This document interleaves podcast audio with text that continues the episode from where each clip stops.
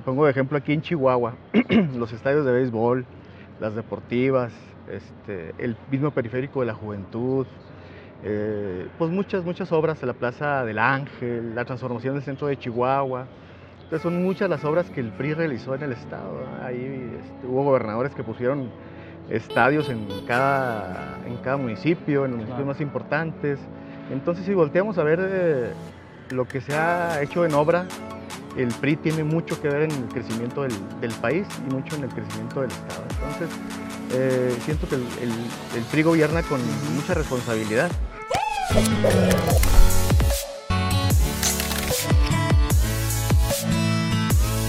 Estamos aquí desde el Sheraton Soberano, que a quien les agradecemos mucho la- las facilidades de poder grabar. Y hoy está con nosotros Ariel Fernández, quien él es aspirante para dirigir el Comité Directivo Estatal del PRI. Amigo Ariel, ¿cómo estás? Qué gusto saludarte. Igualmente, Jair, muchas gracias por la entrevista. Oye, ¿quieres ser dirigente del PRI? ¿Cómo, cómo nace esa dinámica? ¿Cuánto llevas militando en el partido? ¿Cómo se da esa, esa aspiración? Sí, pues mira, yo te platico, yo milito en el partido desde 1998, Órale. cuando gané una elección al Frente Juvenil Revolucionario de- del PRI, una elección abierta eh, a la juventud camarguense, en donde tuve la oportunidad de, pues de, lo- de salir vencedor en esa, en esa, en esa campaña, ¿no? Y pues ya, desde, desde el 98 hasta, hasta la fecha, hasta la fecha estamos militando en el partido y pues nace la aspiración al reunirnos un grupo de expresidentes municipales, un grupo de exdiputados, de gente que está ahorita activa en el partido y que ven en- vieron en mí la- la persona idónea para participar en un tema que coincidimos todos, que es la democracia, en democratizar el partido para que vuelva a recuperar la fuerza que tenía en el pasado. Sí, que ahorita el PRI de alguna otra manera perdió fuerza a partir de los diferentes acontecimientos, pero aquí la gran pregunta o el hecho es de que, ¿qué va a pasar en la próxima elección? ¿Va a ser a votación? Ujú, ¿Va a ser dedazo? ujú, ¿Qué va a ser? Obviamente ustedes buscan que sea democrático, Claro. pero ¿quién decide esto? ¿Cómo, cómo, cómo se puede, lo decide el C nacional, el estatal? ¿Cómo, cómo se, decide, se define eso? Sí, bueno, pues finalmente lo decide el CEN. ¿no? El CEN Ok. es el que emite las convocatorias y marca la- los lineamientos. Sin embargo, bueno, nosotros queremos mandar el mensaje al Comité Ejecutivo Nacional de que el PRI necesita renovarse, necesita sangre nueva, necesita caras nuevas, necesita eh, que sea un proceso democrático en donde todos participen, donde la militancia vuelva a tomar la fuerza del partido y que tenga cuando menos la oportunidad de decidir quién los dirige en, los próximos cuatro años eh, que estará dirigiendo las causas del, partido. Regresar a las causas sociales que el partido siempre tenía, este, ver por los chihuahuenses, ver eh, por los intereses de todos los militantes, más que de los propios, ¿no? porque pues, a veces se secuestra el partido por un ¿Lo ves actualmente grupo. secuestrado? Actualmente lo ves secuestrado.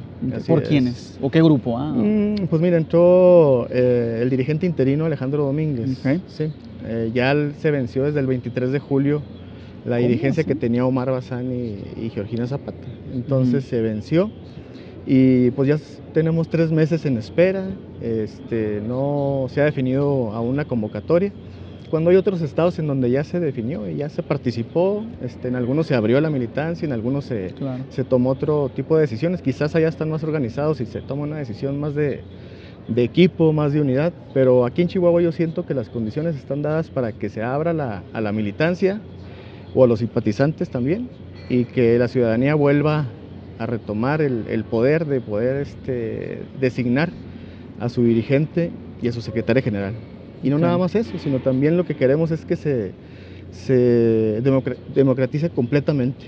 claro. ¿Desde dónde? Desde las presidencias seccionales, desde los candidatos a alcaldes, de las dirigencias mismas internas del partido, sectores, organizaciones y demás, este, hasta las diputaciones plurinominales. Estamos, en- Claro. estamos eh, en esa posición eh, que siento yo que ya tocamos fondo, pero podemos resurgir y volver a, a ser el partido fuerte que fuimos. O sea, Alejandro pasado. también quiere ser de nueva cuenta el presidente, pero ya no como interino, sino tener los cuatro años, pero él no quiere elección directa o sí? O sea, él Eh. quiere, ¿o qué quiere él? No, él lo que quiere es que lo designen. ¿verdad? El CEN, ahí. directo así. Quedarse ahí es designado por el CEN. Ok. ¿Y ustedes quieren que voten los militantes o la ciudadanía en general? Mm, si se da Abierto. las- lo más abierto que se pueda, para que la, la- la gente participe, ¿verdad? se participe, se afilie al partido. Quizás el método pudiera ser que se afilien al partido, Claro. quien quiera este, participar en la elección del PRI, ¿verdad? Y, este, y eso nos permite abrir un poquito más el, el panorama, porque ahorita tenemos 10.000 afiliados y es todo lo que hay. ¿Cómo? ¿En el estado? En el ¿10 estado, mil? 10.000 afiliados. Oye, Bafar tiene más trabajadores, hace. Así es. Como con 14,000, ¿no? Tremendo, sí. Pero bueno, a ver, Mm, vamos a suponer, tú estás en un debate, ¿no? Te Sí. toca estar en un debate, aspirando a la dirigencia estatal del PRI, y te preguntan, bueno, ¿por qué el ciudadano chihuahuense o la ciudadana chihuahuense debe volver a confiar en el PRI, ¿no? Ujú. Cuando en su momento pues, se dio los votos de confianza. Ujú. ¿Qué responderías tú siendo en este caso aspirante a la, a la dirigencia estatal del PRI? Sí, bueno, pues yo les pediría que voltearan a ver su, su ciudad, su pueblo, ¿verdad? Entonces, eh, te, te pongo de ejemplo aquí en Chihuahua, los estadios de béisbol, las deportivas, este, el mismo periférico de la juventud, eh, pues muchas, muchas obras de la Plaza del Ángel, la transformación del centro de Chihuahua. Entonces son muchas las obras que el PRI realizó en el estado. Ahí este, hubo gobernadores que pusieron estadios en cada, en cada municipio, en los municipios Claro. más importantes. Entonces, si volteamos a ver eh, lo que se ha hecho en obra, el PRI tiene mucho que ver en el crecimiento del, del país y mucho en el crecimiento del Estado. Entonces, eh, siento que el, el- el PRI gobierna con mucha responsabilidad eh, y designa eh, instituciones en las cuales han sido creadas por el PRI y que han servido mucho a- a- al país. Ok. Entonces, básicamente esa sería la respuesta. Y bueno, ya una vez este, tú entrando, suponiendo que fueras electo ya presidente estatal del PRI, ¿qué harías de diferente? ¿Cuáles serían de las primeras acciones o lineamientos que ejecutarías así para que el PRI vuelva a crecer? ¿no? A sabiendas de que pues, también traen la gran ventaja de que pueden jugar tanto PRI por su parte o la alianza, ¿no? Ahorita que está gobernando el PAN en, en el. Estado. ¿Cómo, cómo manejarías eso? Pues mira, yo creo que tenemos que ser una, tenemos que ser muy responsables en el tema de, de- de ser, eh, eh, yo creo que los chihuahuenses están cansados de la confrontación. Yo creo que tenemos que hacer equipo con diferentes partidos y to- que todos generemos lo mejor para Chihuahua. Eh, lo primero que haríamos sería democratizar el partido. Eso Sí, es lo de básico, ¿no? De Eso caja. es. Sí, no queremos llegar de otra manera. Nos dicen, eh, tu padrino es este, tal persona o, tal persona. Le digo, no, queremos que el padrino nosotros sea la militancia. Ese es nuestro padrino, la militancia nos apadrine para llegar validados, Claro. para llegar consolidados a, a dirigir el PRI estatal, con la certificación de que la militancia fue la que, la que ejecutó el voto y decidió quién fuera su dirigente de partido. Claro. Primero es eso. En segundo, bueno, democratizar, como lo estamos eh, comentando, todos los eh, espacios que tiene el PRI en dirigencias internas, pero también en lo, en lo que se viene eh, a postulaciones ya a cargos populares. Claro. Entonces, que todo sea vía democrática, que todo sea por la vía de- de- del voto directo del- del militante. Entonces, eso para mí es primordial. Yo siento que es la, la única manera que podemos retomar la, la fuerza del partido. Por ahí comentó Alejandro que muy contento lo dijo por ahí el 6 de junio, 7 de junio de que habían ganado 28 alcaldías. Ahorita ya me comentaste que son 26. Ujú. Pero pues de alguna otra manera pues dice, es el PRI, pues yo lo dirijo, ¿no? O sea, yo Sí, sí, sí. te- colaboré para esos 80 mil votos. ¿Fue así? Mm, La realidad fue que no. Yo te comento en lo personal y yo me aboqué a la, a la a Aquiles Cerdán, a sacar la elección de Aquiles Cerdán. Ok. Entonces, primeramente yo me aboqué, lo sacamos igual, 3 a 1. Yo, yo gané la elección del 2016, me reelijo en el 2018 y ganamos este 2021 Órale. y lo ganamos 3 a 1, ¿verdad? Tres. Entonces, bueno. 3 a 1 pegados a la ciudad de Chihuahua, donde el PAN también arrasa. Entonces ahí nos, nos divide nada ya Claro. a, los, a los dos este, municipios. Y, y ya después que salgo yo al tema de la, de la dirigencia a los municipios, me doy cuenta del abandono, de, de muchas situaciones que realmente causan pena, ¿verdad? Este, eh, algunos cobros ilícitos que se hicieron por regidurías, por, eh, por ser alcalde, por, este, por cambiarte el género. ¿Con cuál administración? ¿Con la actual del Con la actual, Ok. sí, sí, sí, con la dirigencia de, de Alejandro Domínguez. Sí. Sí, temas, temas difíciles, complicados. Todos es bien conocido que cuando un partido pues de mucha historia como es el PRI o partidos en general es cuando alguien quiere aspirar a dirigir, pues tú sabes que por cortesía política es bueno tener pues una cordialidad o buena relación con el, con el gobernador o la gobernadora actual. Ujú. En tu caso, ¿cómo, ¿cómo la llevas con Maru? ¿Se conocen? Ujú. ¿Han trabajado? O sea, ¿cómo, cómo es esa relación? Pues mira, yo le tengo mucho, mucho agradecimiento a, a, la gobernadora hoy en turno, a, Maru, Maru Campos. ¿Por qué? Porque fuimos alcaldes juntos, ganamos cierto, ¿eh? en el 2016, nos reelegimos los dos en el 2018 y entregamos cada quien a su partido. Ella entregó a, a Marco Bonilla, yo entrego a, a, mi esposa Tere Eribes. Okay. Claro que los dos tienen su capital político fuerte, son personas que tienen un capital político fuerte. Eh, y sin embargo, bueno, pues a mí me tocó gobernar un municipio que es el tercer lugar en crecimiento poblacional en cuanto a la tasa de población está eh, Pesquería Nuevo León, está el Carmen y lo sigue Aquiles Cerdán. Entonces, Aquiles Cerdán tiene una tasa de crecimiento poblacional la más grande del estado. ¿Cómo así? Crecimos de 5 mil, 6 mil habitantes, ahorita nos marcan con 24 mil 300 el INEGI. Ok. Eh, misma población que tiene Ojinaga, misma población que tiene Aldama, 100, 200 menos. Pero la asignación de recursos pues es muy diferente. Nosotros, nosotros nos llegan 40 millones y por ejemplo a Ojinaga le llegan 150 al Dama le llegan 120. Entonces, menos de la mitad. Gobernar con la tercera parte es, complicado y aún así, bueno, pues pudimos este, manejar las finanzas con creatividad, claro. con mucho apoyo del municipio vecino. Eh, de Capital Chihuahua. De Capital Chihuahua. Por eso te hicieron buena mancuerna tú y la actual gobernadora Marucam. Sí, porque hicimos muchas solicitudes, ahí estaba Mario Vázquez, estaba César Jaure y nosotros acudíamos con ellos diciéndoles el tema de del crecimiento poblacional, eh, de que nos apoyaran en los servicios públicos, inclusive en la policía municipal.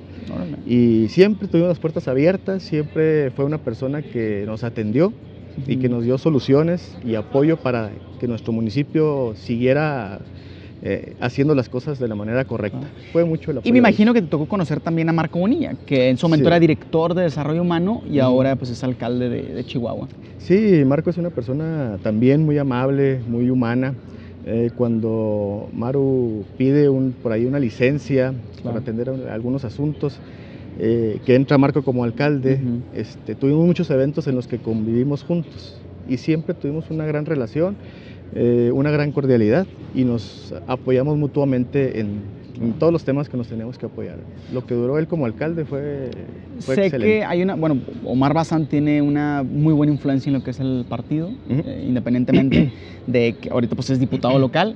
Sé que hay una amistad. ¿Cómo, ¿Cómo han trabajado de la mano? ¿Desde cuándo lo conoces? ¿O él está apoyando el tema de la ¿O él está alejado, cercano? ¿Cómo va esa dinámica? Pues es uno de los amigos que nos, que nos apoya, ¿verdad? Eh, yo llego en el 2016, eh, pero llego yo, eh, digamos que sin el apoyo de Omar. Entonces, cuando yo entro al partido, él era el dirigente, él era el dirigente estatal. Entonces Omar es el que pues nos dirigió estos cinco años, lo reconozco como una persona muy trabajadora, anda de municipio en municipio, ¿eh? por todos lados, es muy inquieto, muy trabajador, pero como él tenemos muchos amigos, tenemos muchos amigos en el transcurso de, en la política, de mi vida política, pues hemos tenido muchos amigos y también nos están apoyando, pero realmente, te lo vuelvo a comentar y dejarlo muy claro, quien realmente es nuestro padrino y queremos que sea nuestro padrino son todos los militantes del partido. ¿Para qué? Pues para llegar validado por ellos. Por ahí vimos ya este que pues de repente vemos algunos priistas trabajando en la actual administración del gobierno del estado, de repente en municipio. Mm, si tú llegas a dirigente, de alguna otra manera, ¿podrías gestionar esto? ¿O están en alguno de los puntos? ¿O eso simplemente se va dando de manera natural? Eh, Por la relación de la alianza, ¿no? En específico. yo creo que hay, hay, algunos compromisos que se realizaron con la actual gobernadora que los está puntualmente cumpliendo. Siento que el gobernador Corral pues le deja también muy complicado el tema de las finanzas de la casa.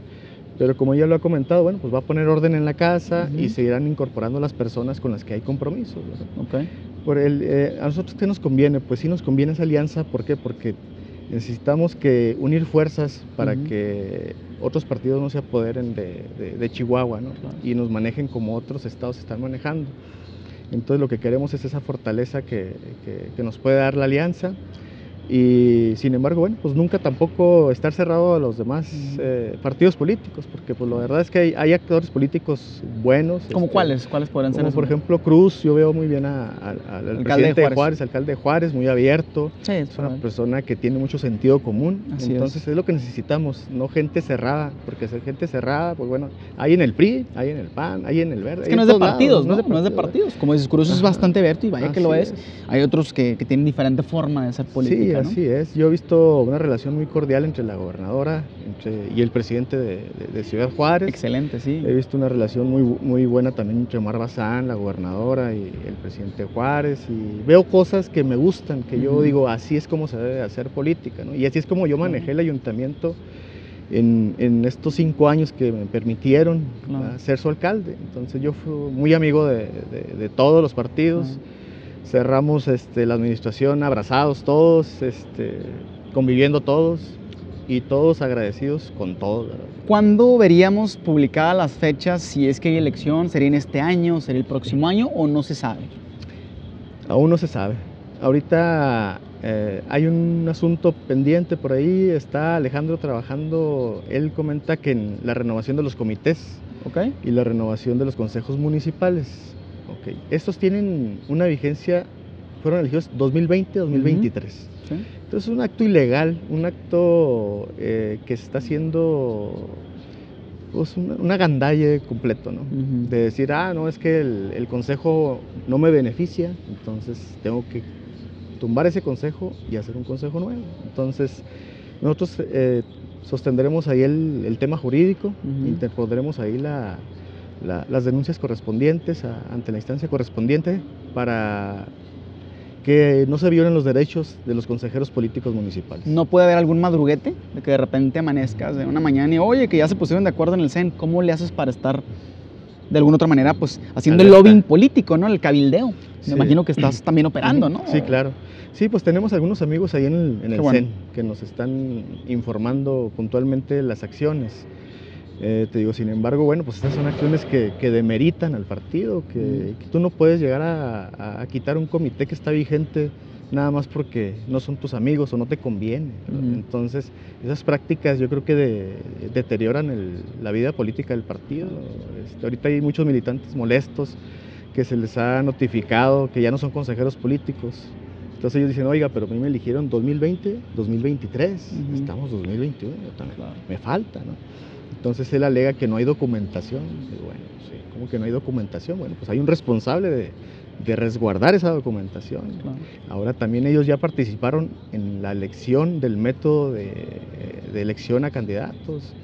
Ya participaron en algunos Zoom, porque pues estábamos en plena pandemia, ¿no? Pero los comités municipales, tanto como, como los consejeros municipales, ya levantaron la mano para elegir sus candidatos, ya el Consejo Político Estatal también levantó la mano para el método de elección, para muchas cosas, para muchos temas que se tienen que validar en, el partido. Entonces, ¿cómo es posible que sí valen en febrero, sí valen en enero de este mismo año para tomar decisiones y pasando la elección ya no, ya no son válidos? ¿Y ¿Por qué? Porque pues, no son mis amigos y yo los tengo que cambiar.